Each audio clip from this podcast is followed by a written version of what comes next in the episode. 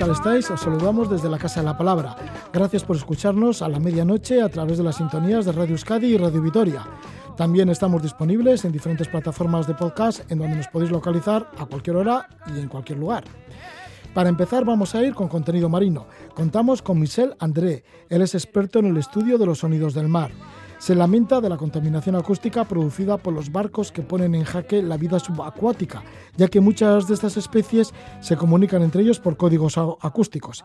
Entonces, si hay esta contaminación, mm, estos códigos eh, pueden desaparecer o distorsionarse, etc. En su investigación, Michel André ha circunnavegado el globo terráqueo en el barco suizo Flor de Pasión. Han estado en este barco pues confeccionando un mapa acústico que mide los niveles de ruido en los fondos de los mares. Estaremos también con Chema Lanillos, montañero madrileño residente actualmente en Durango, en Vizcaya. Nos habla de los viajes de montaña que ha realizado por todos los continentes. Tiene muchas aventuras en los Alpes, en los Andes, en las montañas rocosas, en el Himalaya y hasta en las Highlands de Escocia.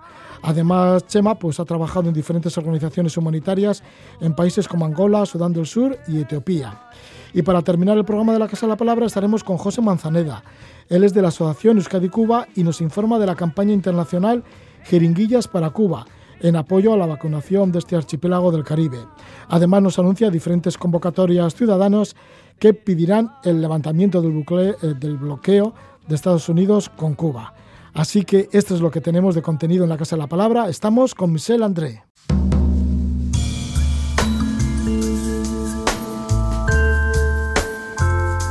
En la Casa de la Palabra, escenas marinas, a golpe de ola.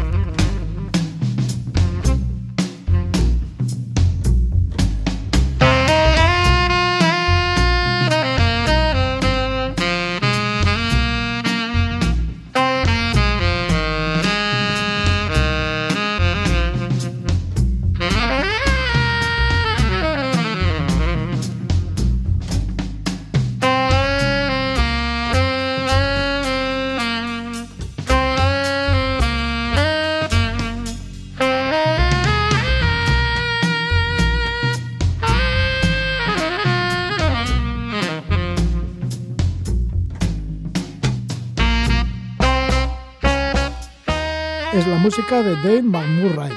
Vamos a estar dialogando con Michel André. Michel André, que ha circunvalado el globo terráqueo en barco captando los sonidos marinos. Es profesor en la Universidad Politécnica de Cataluña, director del Laboratorio de Aplicaciones Bioacústicas. Su trabajo se centra en escuchar lo que el mar nos dice. Michel André nació en Toulouse con 11 o 12 años quería conocer la comunicación de los delfines, así que ya tiene vocación en ello y con el tiempo pues estudió ingeniero, biología. En el año 1992 llegó a Canarias, donde fue profesor en la Facultad de Veterinaria, realizó investigaciones sobre los sonidos de cetáceos en 2003 se instaló en Barcelona, sus investigaciones le han llevado a navegar por todos los océanos y, ha, ha ido implantando sensores acústicos en el Ártico, en la Antártida y también en el Amazonas. Ha dado la vuelta al mundo a bordo del barco suizo Flor de Pasión, siguiendo la estela de Magallanes y Elcano. Han sido cuatro años con el objetivo de crear un mapa acústico que diera a conocer los niveles de ruido subacuático de los océanos y para sensibilizar sobre el creciente problema de la contaminación acústica marina. Saltaron amarras en esta circunnavegación al globo de Sevilla en abril de 2015 y regresaron en septiembre de 2019. Pasaron por el Océano Atlántico, cruzaron el Océano Atlántico, el Pacífico, por lugares como Isla de Pascua o Polinesia. Llegaron al Cabo de Buena Esperanza después de cruzar el Índico, a Senegal, Azores y regreso a Sevilla. Le damos la bienvenida a Michel André. ¿Qué tal estás? Muy buenas noches, Michel. Buenas noches, Roger. Muchas gracias. Michelle, que ya te entrevisté hace mucho tiempo, bueno, yo creo que han sido varias ocasiones, y la primera fue cuando estabas en, Canarias hace ya tiempo, con el tema de los cetáceos también recogiendo sus sonidos. Sí, sí, sí, hace algunos años, de hecho, llegué en el 92 y salí en el 2003, por tanto, eh, hace casi 20 años creo. Sí, ¿y por qué ese interés? ¿Por qué esa también importancia de captar el sonido de las profundidades marinas?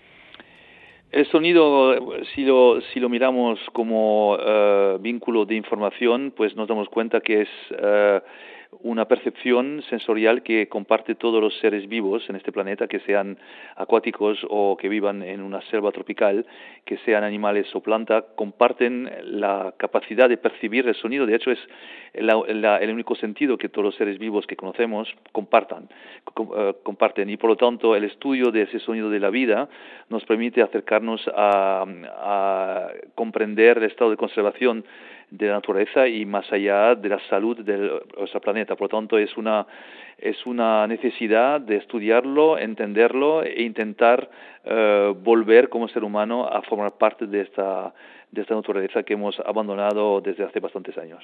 ¿Cuál es el lenguaje del mar? Porque sí que se comunican muchos cetáceos. ¿Tiene su propio idioma? ¿Hay un sonido muy característico de los fondos marinos? Bueno, hay que ver el mar como un mundo uh, realmente de sonidos. De hecho, durante toda la historia de la humanidad hemos ignorado que existía sonidos bajo el agua, uh, nuestra propia incapacidad fisiológica de escuchar bajo el agua impidió que durante toda la historia, historia humana uh, entendiéramos que existe sonidos por debajo del agua. Y es desde hace apenas algunos años, 30 años, que tenemos la tecnología adaptada para escuchar y oír por debajo de, del agua y ahí es cuando descubrimos este mundo completamente desconocido para nosotros porque era una dimensión que nuestros uh, sentidos que conocemos no nos permitía alcanzar y uh, fue un descubrimiento de este, mundo con una biodiversidad acústica tremenda, una de las mayores que hay uh, sobre la Tierra. Y al mismo tiempo de descubrir esta, esta maravilla de, de códigos acústicos que desconocemos, esos códigos realmente no sabemos cómo tratarlos para entender cómo se dirige, por tanto yo no diría que es un solo sonido o un idioma, porque el idioma es la palabra o la denominación que se reserva para los seres humanos, este lenguaje, sino este sistema complejo de comunicación que, por lo menos, yo estoy convencido que comparten todos los seres vivos uh, del mar y del planeta uh, en general, que permite asesorar de este estado de salud de ellos mismos, son capaces de saber en qué estado se encuentra esta naturaleza y, por lo tanto, estudiar estos componentes acústicos bajo el agua es lo que nos permite empezar a entender un poco lo que necesita la naturaleza para sobrevivir. ¿Cuáles son los mayores contaminadores acústicos de los océanos? Eso es muy, es muy sencillo, somos nosotros, porque a través de todas nuestras actividades humanas, que sea el transporte marítimo, la búsqueda de petróleo, la construcción de parques eólicos, la construcción de puertos, uh, el transporte evidentemente marítimo, las maniobras militares, todas estas actividades introducen ruido uh, que, que se propaga además de una manera tremenda, porque en el mar las propiedades físicas del agua permite que los sonidos se uh, propaguen muchísimo más lejos que en el aire. Estamos hablando de cientos de kilómetros, mientras que en el aire son pocos cientos de metros y a una intensidad y uh, durante uh, con, una, con, un, con un tiempo mucho más largo. Por lo tanto, cualquier fuente acústica que se produce en cualquier lugar se va a encontrar mucho más lejos de donde se ha producido. Por lo tanto, hay una acumulación de estas fuentes, incluso en unos lugares donde no hay actividad humana, converge la que se produce a cientos de kilómetros y es el residuo, eh, lo que reside, o sea, la parte residual de esta energía acústica que llega, eh, se acumula y que se capta incluso, como, como digo, en sitio donde prácticamente no hay actividad humana. Por tanto, todo lo que hace el hombre en el mar produce ruido. Durante 80 años, cuando empezó esta explotación industrial de los mares a la misma vez que todas las que conocemos, pues introducimos contaminación en el mar. Algunas de estas contaminaciones las podemos ver, el plástico, por ejemplo, es una contaminación visible, todo el mundo eh, eh, está de acuerdo con el hecho de que es una contaminación, en cambio la contaminación acústica es invisible para los ojos humanos y además, como dijimos, casi inaudible. Por lo tanto, tardamos 80 años en darnos cuenta que existía y hace poco, al mismo tiempo que descubrimos este mundo de sonidos fantástico, descubrimos que el ser humano estaba introduciendo ruido que estaba matando a este mundo que acabábamos de conocer. ¿Cómo afecta estos ruidos producidos por los hombres en los animales marinos? Bueno, los primeros estudios que se hicieron eran con cetáceos, ballenas y delfines, porque pensábamos que al ser las especies que durante millones de años habían sabido extraer la información acústica para sus actividades diarias, por tanto utilizan de forma activa el sonido eh, cuando tienen que mm, orientarse, eh, reproducirse, eh, alimentarse, etcétera, pues pensamos que eran los primeros que iban a sufrir de esta contaminación y estudiamos y se invirtió muchos recursos y energía y, y también dineros para eh, estudiar la sensibilidad de cada una de las 89 especies que conforman el orden de los cetáceos para darnos cuenta que probablemente son los que menos sufre, sufren de esta contaminación acústica porque tienen eh, un mecanismo que les permite protegerse de algunas fuentes. Hace millones de años que tratan de forma eh, cotidiana esta información acústica y hemos descubierto que tienen unos mecanismos que les protege de algunas fuentes de alta intensidad, mientras que el resto de las especies que viven en el mar, los peces, los invertebrados, que son los crustáceos, cefalópodos, eh, medusas, corales, em, em, etcétera, que conforman no algunas eh, decenas de especies, pero miles y miles y miles de especies, carecen todas de oído, no pueden oír eh, el, el, ruido, el sonido, como entendemos nosotros, pero tienen unos órganos sensoriales que les permiten percibir una parte de la vibración de ese sonido y eso les permite gestionar la gravedad y orientarse en el agua. Pues eh, esta estructura de, estos órganos sensoriales es muy similar a la que encontramos en el oído interno del ser humano o de cualquier mamífero. Y cuando se exponen eh, estas especies, estos individuos, a fuentes producidas por actividades humanas, nos encontramos con unos traumas acústicos idénticos a los que encontramos a nuestros oídos internos o de cualquier mamífero cuando está expuesto a fuentes de muy alta intensidad. Y descubrimos que en realidad eran mucho más eh, sensibles a la contaminación acústica que los cetáceos y que por lo tanto, además de esta sensibilidad, a la diferencia de los cetáceos que en dos eh, eh, movimientos de su aleta caudal se pueden alejar de forma rápida de una región contaminada, pues los invertebrados tienen una vida mucho más sedentaria, una vida que, que, hace que no se puede mover rápidamente y la dosis acústica de sonido artificiales que reciben es mucho mayor que la de los cetáceos, por lo tanto se han convertido realmente en las víctimas de primera línea de esta contaminación. ¿Se pueden desorientar estos animales con esta contaminación acústica? Bueno, no solamente se desorientan, sino que los órganos responsables de su orientación están destrozados, por lo tanto ya no se orientan, no, no pueden eh, buscar su comida, por lo tanto alimentarse, no pueden eh, reproducirse y mueren al cabo de algunos días. ¿Cuál ha sido el motivo de esa vuelta al mundo que habéis realizado en barco, en este barco suizo, el Flor de Pasión? Bueno, el inicio era simbólico seguir los pasos de Magallanes, que como sabemos fue el primero a dar eh, la vuelta al mundo. Bueno, él no consiguió llegar, pero su expedición. Eh, él iba en búsqueda de la isla de las especias, en este momento, hace 500 años, era el bien más preciado de la, de la tierra, y nuestro objetivo esta vez era eh, no eh, ir a buscar especias, pero sino hacer un estado del arte del estado del mar en cuanto a su contaminación acústica. También vino, vinieron otros científicos que estudiaban las micropartículas de plástico, y entonces era hacer una cartografía del estado acústico sonoro del mar Frente a estas actividades de las cuales estamos hablando. ¿Qué es lo que hacíais entonces para marcar los lugares? Porque llevabais sensores, ¿no? Para saber el sonido según la zona del mar en donde estabais, de lo que se podía escuchar.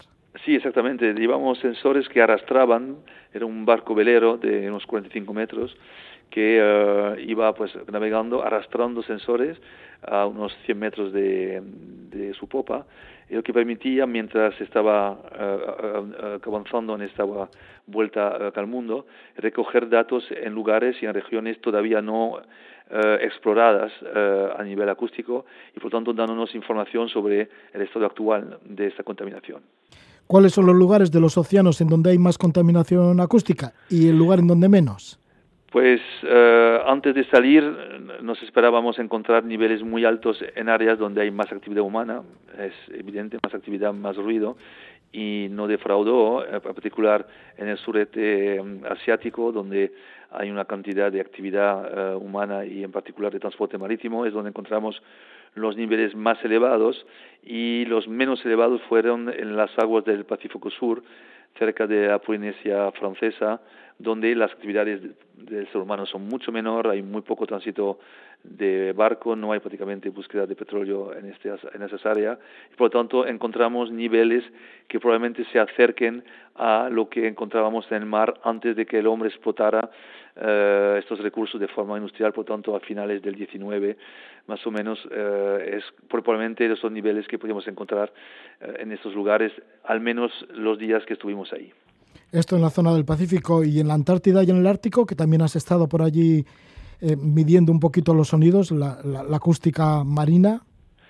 Sí, los polos son lugares realmente mm, muy interesantes y de máximo interés a nivel científico porque son las, probablemente las dos últimas regiones del mundo donde por la presencia de hielo están todavía más protegidos o menos expuestas que el, resto de las regiones del mundo donde ya no es tarde porque a lo mejor tenemos tiempo de hablar que a diferencia de las otras fuentes de contaminación, pues la contaminación acústica cuando se apaga la fuente que la produce, pues sus efectos se vuelven completamente nulos. Por lo tanto, eh, hay todavía esperanza de que podamos eh, mejorar el equilibrio acústico de los océanos, pero los polos es verdad que están protegidos por el hielo, que sin embargo está fundiendo a una velocidad nunca visto durante la vida de la Tierra y es probable que dentro de algunos años ya no haya hielo eh, durante el uh, verano y esto haga que las actividades humanas que ya estamos empezando a ver que las invaden sean cada vez más eh, presentes, en particular en el Ártico, donde no hay ningún tratado que lo protege,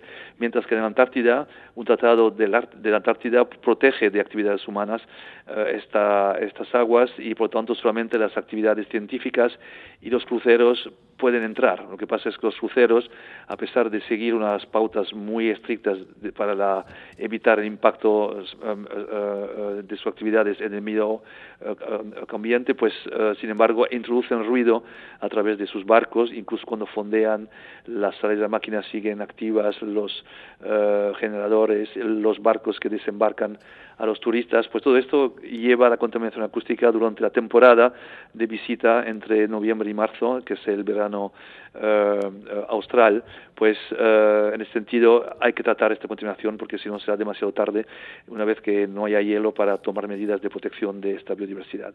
Michel, Michel André, pues has creado la Fundación Sense of Silence para escuchar los sonidos marinos. Mm, ¿Cómo es esta fundación y qué es lo que estáis eh, desarrollando en ella? Pues sí, eh, esta fundación se crea en el 2014 y uh, viene porque el, laboratorio en el cual trabajamos desde hace más de 20 años, uh, que es un laboratorio de la Politécnica de Cataluña, tiene acceso a través de convocatorias públicas a fondos de investigación y si uno tiene suerte de ganar el concurso, pues puede tener un contrato con algunas, algunos proyectos que la Comisión Europea plantea. También tenemos una spin-off de nuestro laboratorio, una sociedad privada que trabaja con, los, con las industrias, hemos nombrado el petróleo, las industrias offshore, el, transporte, para acompañar sus esfuerzos de, limitar los efectos del ruido que producen, pero tanto nuestro laboratorio como esta spin-off, como esta sociedad, no nos dejaba la libertad de actuar en lugares y con especies que sabemos que sufren de la actividad humana y por lo tanto necesitábamos tener un espacio eh, de libertad para poder captar eh, fondos de mecenas eh, que nos que nos confiaban que nos podían confiar esta responsabilidad de actuar antes de que sea tarde. Y a través de esta fundación The Sense of Silence podemos actuar en el Amazonas en los polos en África donde hay santuarios de grandes primates que están sufriendo de la deforestación en la India donde hay elefantes que mueren por colisiones con trenes. En fin, en todos esos lugares que de momento no están en el objetivo de los eh, gobiernos ni de las industrias y que sin embargo si no se actúa de forma rápida pues van a desaparecer uh, del, del planeta. Por lo tanto es gracias a esta fundación que podemos actuar de forma rápida. La Fundación Sense of Silence la fundación que podía ser traducido el sentido del silencio, nos está hablando de ello Michel André. Michel André, que entre otras pues, ha dado la vuelta al mundo captando los sonidos marinos, ya que él es profesor de la Universidad Politécnica de Cataluña, director del Laboratorio de Aplicaciones Bioacústicas. Su trabajo pues, se centra en escuchar los sonidos del mar, el lenguaje del mar. Muchísimas gracias por estar con nosotros, Michel André. Roge, uh, gracias, un uh, pues enorme también es placer uh, y, por este programa y que nos permitas pasar este mensaje y espero que no pasen 20 años antes de que volvamos a encontrarnos. Esperemos que no. Igualmente, un abrazo, Michel André. Adiós, gracias.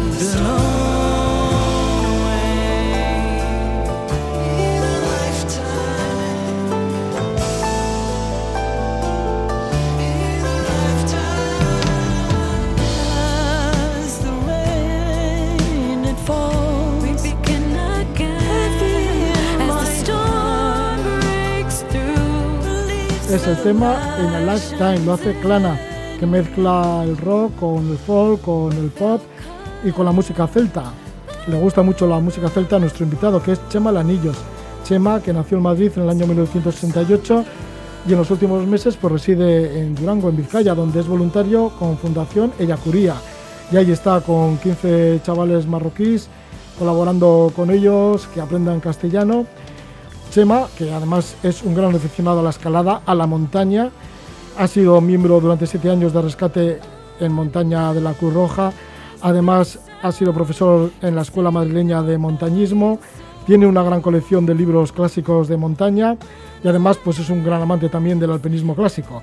Es autor de un libro que lleva el título de El hombre que quiso hablar inglés, con el subtítulo de No lo consiguió, pero se divirtió le damos la bienvenida a Chema Lanillos. Muy buenas noches, Chema. Muy buenas noches, muchas gracias por la invitación, Roge. Chema, que eres una persona muy inquieta pues en el mundo de la exploración, de la geografía, también del montañismo, especialmente del montañismo. Y además de todo esto, también has trabajado de cooperante en muchos lugares del mundo, pues yo que sé, desde, desde Angola, Sudán del Sur, también has estado por la zona del Kurdistán, iraquí. Sí. Bueno, no muchos, no muchos, tres sitios, tres sitios. Bueno, tres sitios, ¿no? pero bueno. Algunas otras colaboraciones, eh, luego te cuento también por Etiopía y tal, pero. Sí, bueno, pues eso, que eres una persona inquieta y que, ¿qué te motiva todo esto? La montaña, el cooperar en diferentes lugares, en estar ahora, por ejemplo, en la Fundación sí. Ella Curía, con la ONG Alboan. Sí, sí. Bueno, sobre todo, eh, mi, lo primero, mi curiosidad por, por el mundo, ¿no? Eh, mi interés por, por, conocer, por intentar eh, quizá encontrar respuestas al funcionamiento de este mundo. Y luego eh, lo maravilloso que es aprender cosas de otras culturas, de otra gente. me parece fascinante desde un viaje que hice a los Alpes franceses con 20 años y luego al año siguiente a los, con 21 22 años a los Andes bolivianos, me pareció que el mundo era un lugar donde había que dedicarle tiempo a conocerlo y aquí estamos, sea en el extranjero o muy lejos o sea en una población como Durango. Y en el mundo de la montaña sí que le has dedicado tiempo, porque sí que empezaste en los Alpes con 20, 21 años, luego seguiste a los Andes, esto fue en Bolivia en el año 1992, y a partir de ahí las montañas rocosas en general, pues luego ideaste la idea de viaje a las montañas de los seis continentes, que lo has terminado en el 2018, o sea que te ha llevado un montón de tiempo. Sí, bueno, también porque tampoco es que yo sea un fanático y entonces le dediqué muchísimo tiempo, sino que progresivamente he ido haciendo viajes para poder cumplir este pequeño eh, sueño eh, del poder realizar actividades, aunque fueran sencillas de senderismo, montañismo, pero en las cadenas eh, más importantes de, de, todo el mundo, ¿no? Entonces, bueno, pues em, ese intento eh, se culminó visitando Nueva Zelanda, los Alpes neozelandeses, que pude hacer este viaje hace 3-4 años con, mi mujer, y ahí se cerró un ciclo eh, de ver todos esos eh, lugares maravillosos que hay en el mundo, que son los espacios naturales con montañas altas. ¿no? Porque, ¿qué más te interesa?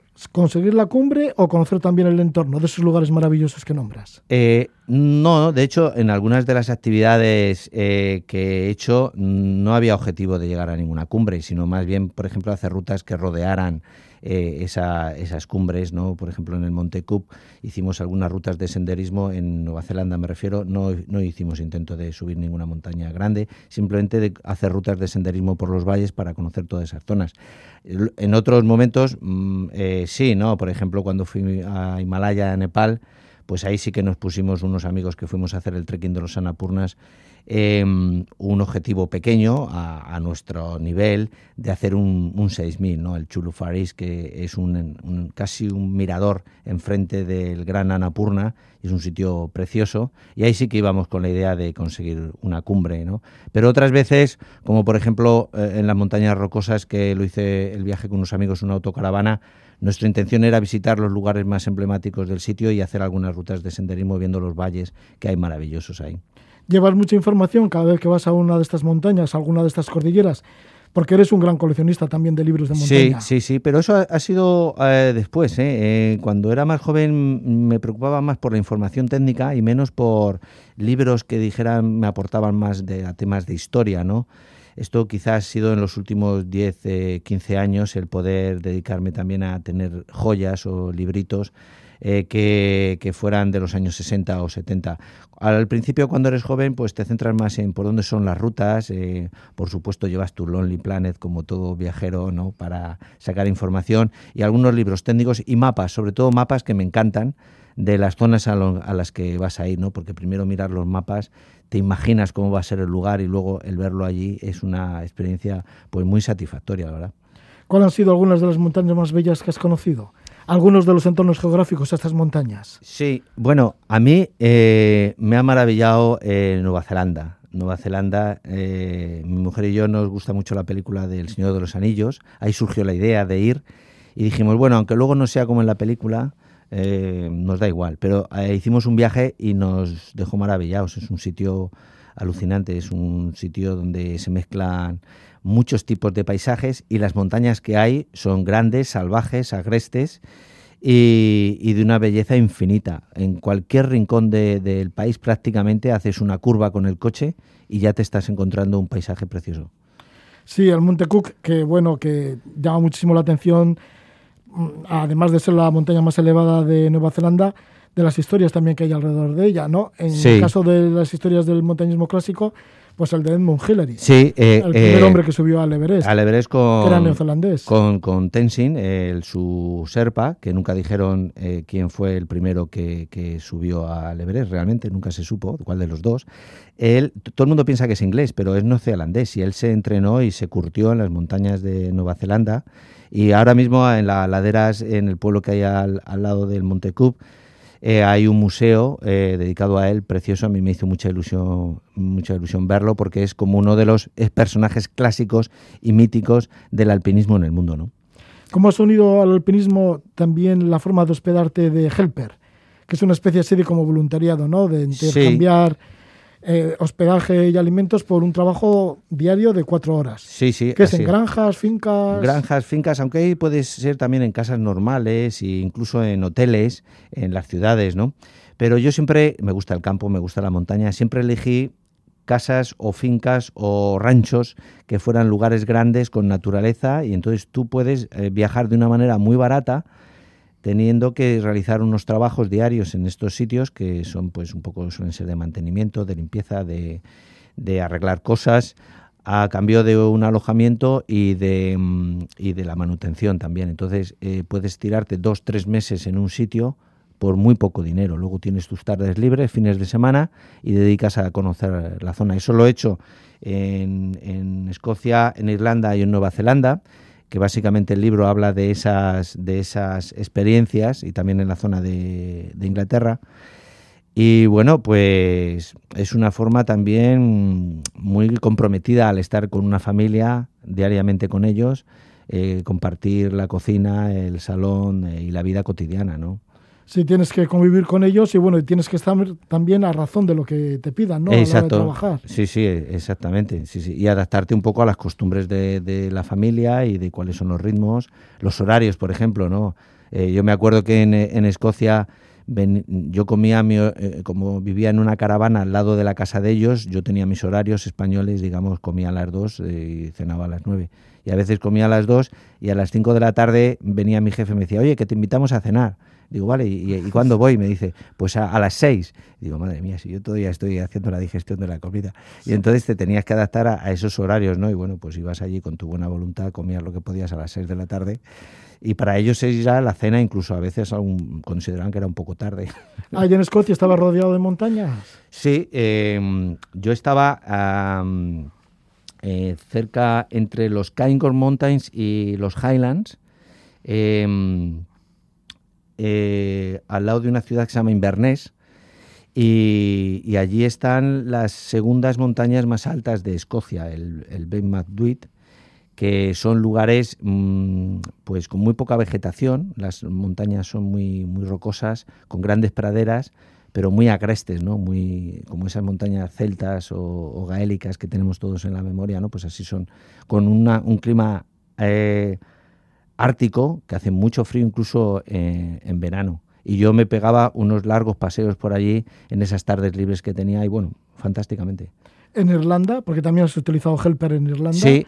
¿Ahí también estabas en zona de montaña? Sí, siempre intenté, excepto la última parte que, mm, que estuve en la ciudad de Dublín, que en una casa, en un chalecito con una señora mayor, entonces yo le hacía trabajos por allí de pintar el cuarto de baño, arreglar cositas en la casa, excepto ese último... Tienes que ser entonces muy humanitas. Eh, intento, intento, me, manejo más o menos bien. Y también del tema de agricultura y jardín. Jardinería, sí, pues que muchas veces lo que te piden son trabajos de ese tipo, eh, podar árboles o plantar eh, plantas, árboles o algo, trabajos manuales no muy cualificados que siempre les gusta tener a un ayudante que lo haga, ¿no? Por cierto, que en Escocia cuidabas patos. En Escocia sí. allí estaba en un hostel que, se llamaba...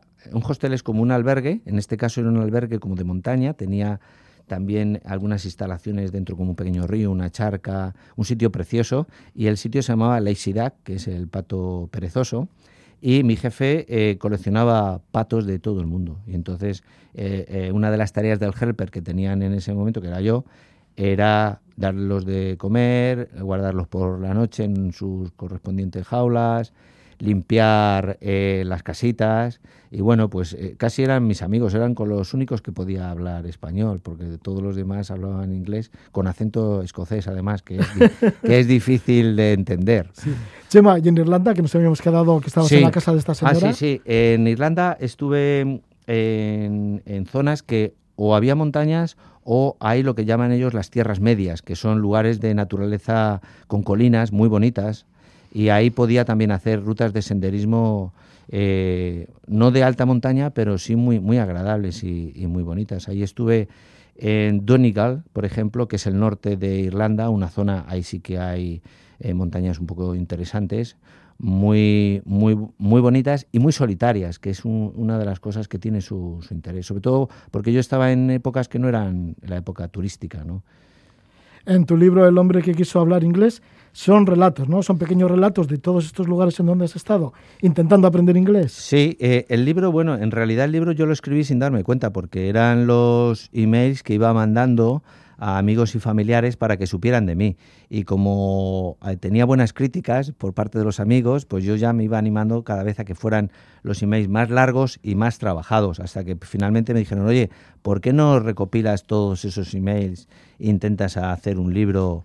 Y, bueno, lo hice y una editorial se interesó por ella, pero vamos, es una cosa casi anecdótica, tampoco tengo yo ningún interés económico en eso, sino casi por la gracia de tener esos, esos relatos, esos emails recopilados y que la gente los pueda leer. Eso me ha, me ha traído también buenos momentos, ¿no? En donde la gente da su opinión, se ríe con las historias que cuento, ¿no? Sí, tiene que ser bastante gracioso, ¿no? Por, por el subtítulo de, de, no lo consiguió, lo de aprender inglés, pero se divirtió. ¿Tan difícil ha sido aprender inglés? Y eso que has convivido con un montón de familias. Sí, sí. Eh, ya me di cuenta yo que aprender inglés es eh, directamente proporcional a las cualidades que tenga uno para aprenderlo. Y las mías no son muchas. Entonces, eh, cuando me fui a Londres pensando que en seis, siete meses iba a poder aprender muy rápidamente el idioma al estar en un estado de inmersión allí, pues me di cuenta que hacía falta mucho más tiempo y bueno, pues siempre ha sido una cruz, he ido siempre... Luego además estás por ahí de viaje tres, cuatro meses, vuelves, estás un año aquí, eh, se te olvidan muchas cosas, tienes que volver a, a recuperar, aunque vayas a academias, ¿no? Eh, yo me he recorrido todas las academias de inglés que hay en Madrid y las que puede eh, haber todavía y te das cuenta de que al final, pues bueno, también hay que tener buen oído, ¿no? Y, yo tampoco soy muy malo para la música y dicen que los que son malos para la música también son malos para los idiomas. Sí, esta es una faceta tuya, la de viajar, la del montañismo. Bueno, con ese viaje que has hecho a las montañas de los seis continentes a lo largo del tiempo, pero también tienes esa faceta de, de cooperante y de voluntario, porque has estado participando en la logista de Médicos Sin Fronteras en Angola, en Sudán del Sur, en Etiopía, bueno, con ayuda en acción. Y últimamente, pues estás, ahora estás en Durango. Sí. Estás con la Fundación Eyacuría, que es dentro de la organización Alboan. Sí, exacto. Y estás con muchachos marroquíes. ¿Cómo es tu trabajo? ¿Cómo es tu labor ahí? Mi labor ahí eh, es fundamentalmente, como más o menos soy un poco manitas, pues la casa en la que estamos es bastante grande eh, hay que hacer un mínimo mantenimiento constantemente y yo mm, pues me he cogido un poco esa, esa tarea que, que, voy haciendo progresivamente, a veces con la ayuda también de, los chicos.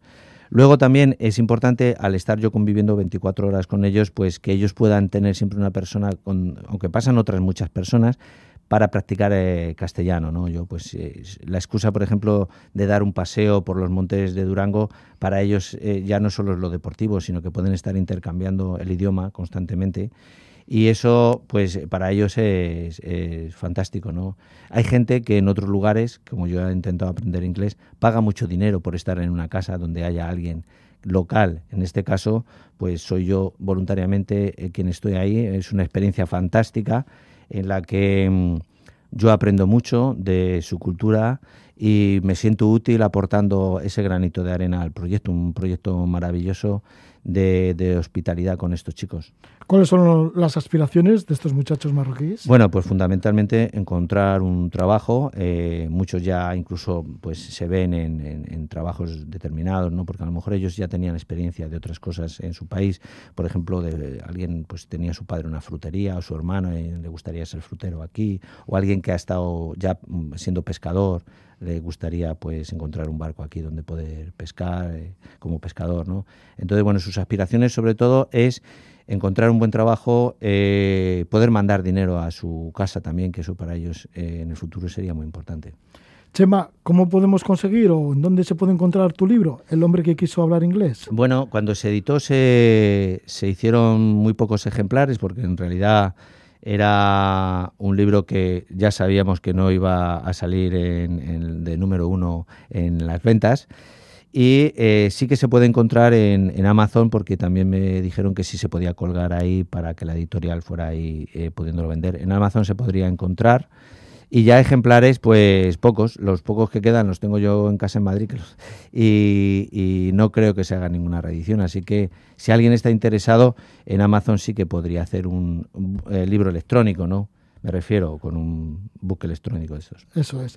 Bueno, pues Chema Lanillos, gracias por acercarte a este programa, a la Casa de la Palabra. Un placer. Autor de este libro, El hombre que quiso hablar inglés. No lo consiguió, pero se divirtió y te divertiste mucho porque sí, que has tenido un montón de experiencias en diferentes lugares, sobre todo en el tema del inglés en Londres, luego también en Nueva Zelanda, que has estado en, el último viaje que hiciste, además, como última meta de esos, de esos viajes a las montañas de los seis continentes.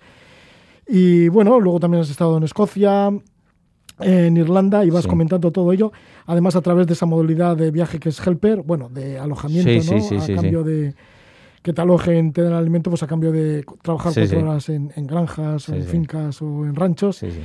Bueno, pues muchísimas gracias por estar con nosotros, Chema, y que, te vaya, y que te vaya muy bien ahí en la Fundación Eyacuría con tus amigos los muchachos marroquíes. Muy bien, muchas gracias, Roge. Un placer estar aquí.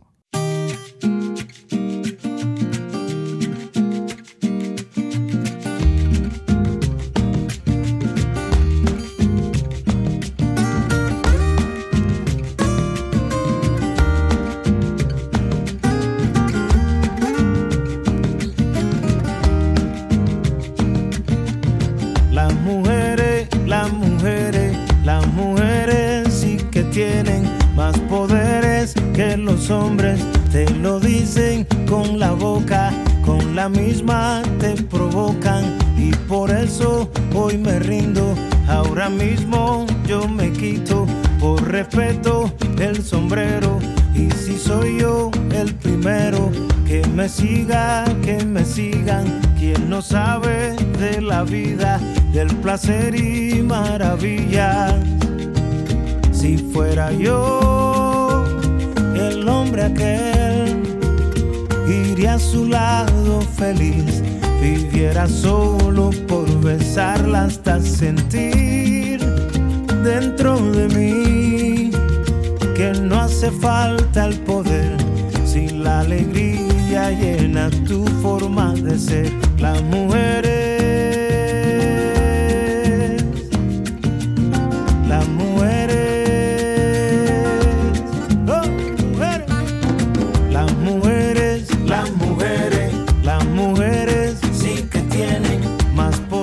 Es el cantautor cubano Alex Cuba con el tema Las mujeres de su disco Sublime. Nos acercamos a Cuba y vamos a conocer un poco las condiciones que vive Cuba con el COVID. Eh, Cuba vuelve a demostrar que es un país avanzado en medicina. Está cerca de lograr la primera vacuna latinoamericana contra la COVID-19.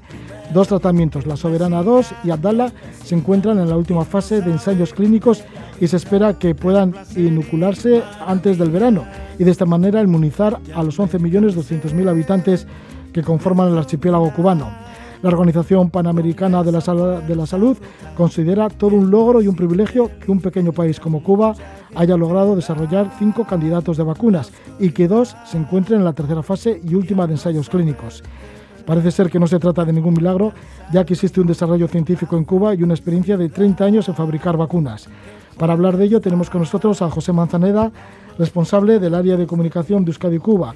Nos informa de la campaña Jeringuillas para Cuba y de diversas acciones para pedir el levantamiento del bloqueo de Estados Unidos a Cuba. José Manzaneda, Gabón, buenas noches. Gabón Roge. Bien, pues sí, pues se habla de estas vacunas, ¿no? Creadas y fabricadas en Cuba, la Soberana 2 y Abdala, que ya están en fase 3. Sí, hay un programa de vacunación con estas dos que has mencionado tú, porque son cinco, pero las dos más avanzadas son estas dos, eh, por el cual para agosto va a estar en principio vacunado el 70% de toda la población y unos meses después eh, se llegaría al 100% de, de los 11.200.000, 300.000 habitantes que tiene Cuba. Pero la paradoja de todo esto es que un país que sufre un enorme bloqueo, un país del tercer mundo pues con muy pocos recursos, eh, debido precisamente a este bloqueo y aunque tiene un gran desarrollo científico y tiene vacunas contra la COVID, pues resulta que no tiene la capacidad económica, por ejemplo, para comprar el material fungible necesario para el proceso de vacunación completo o tiene enormes dificultades. En el caso, por ejemplo, de la compra de jeringuillas. Y para eso hay una gran campaña internacional. Cuba necesita 25 millones de jeringuillas para esta primera digamos, para la vacunación en este año y queremos aportar desde la solidaridad 10 millones, desde la solidaridad europea.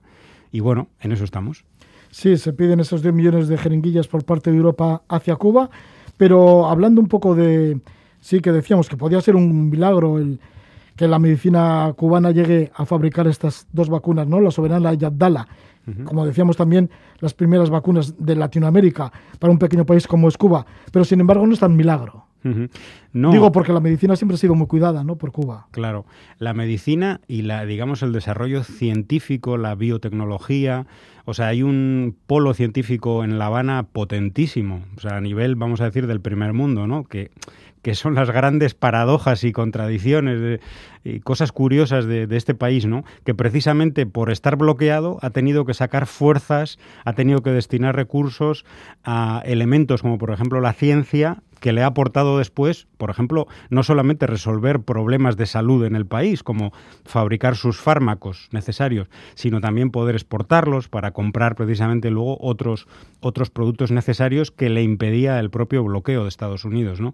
Y en los años finales de los años 80, y sobre todo en el periodo especial, o sea, en principios de los 90 es cuando se fundan, por ejemplo, eh, el Instituto Finlay y otros otros institutos y centros de investigación donde se están desarrollando y ahora creando todas estas vacunas. Es decir, no es que haya surgido de la nada, sino que de toda la experiencia y el desarrollo científico de, estas últimas décadas, eh, digamos, ha, tenido ahora, ha sido una, semilla que ha dado sus frutos, ¿no? sus frutos además no en una vacuna, sino en cinco.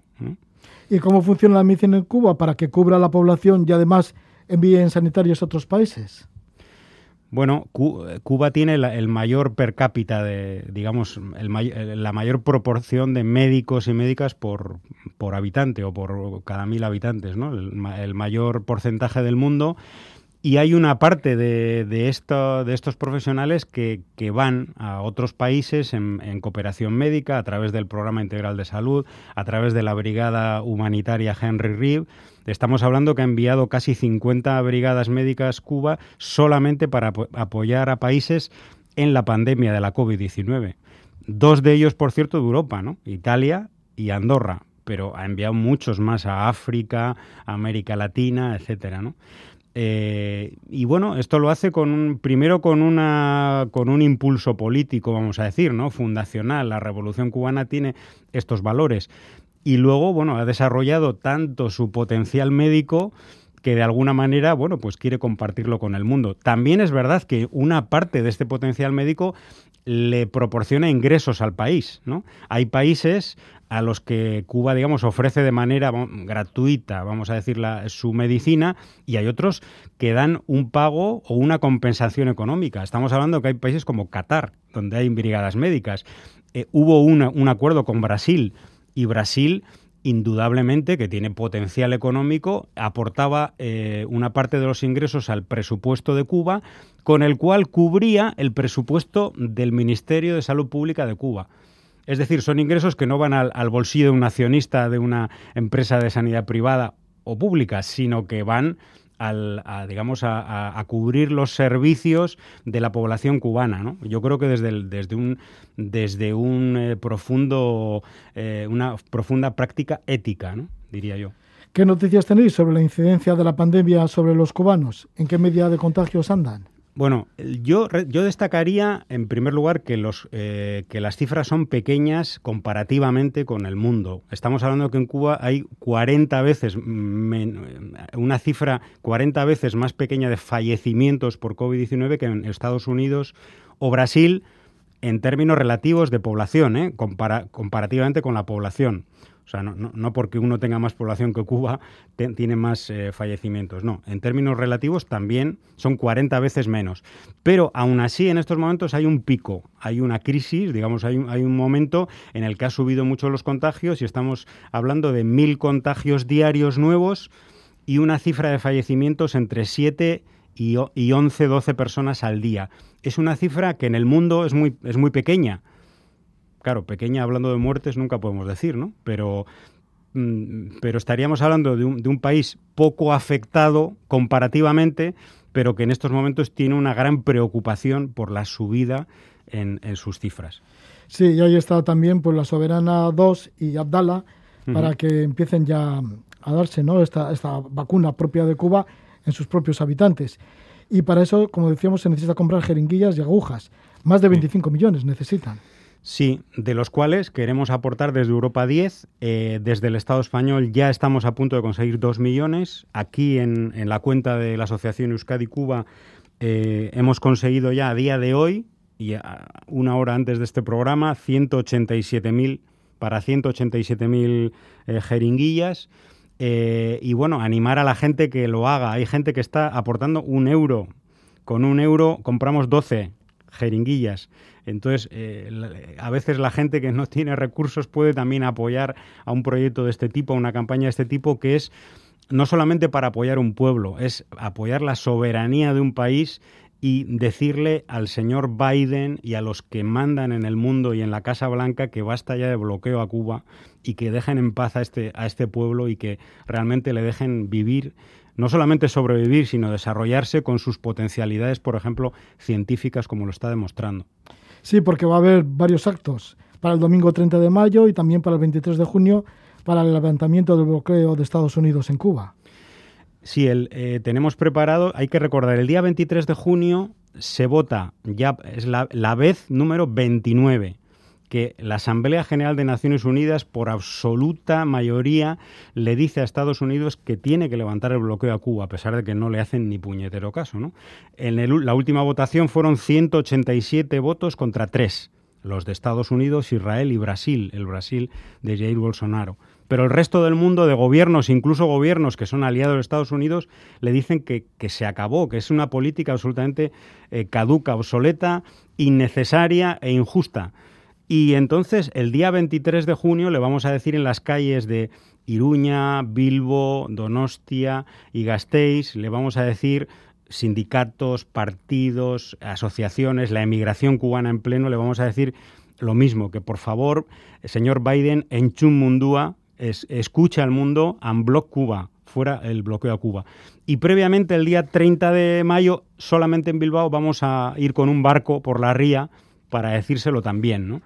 Esas son dos actividades que tenemos eh, eh, a corto plazo eh, para apoyar esta campaña mundial y estas caravanas mundiales que se están dando en todo el mundo para exigir el fin de esta injusticia.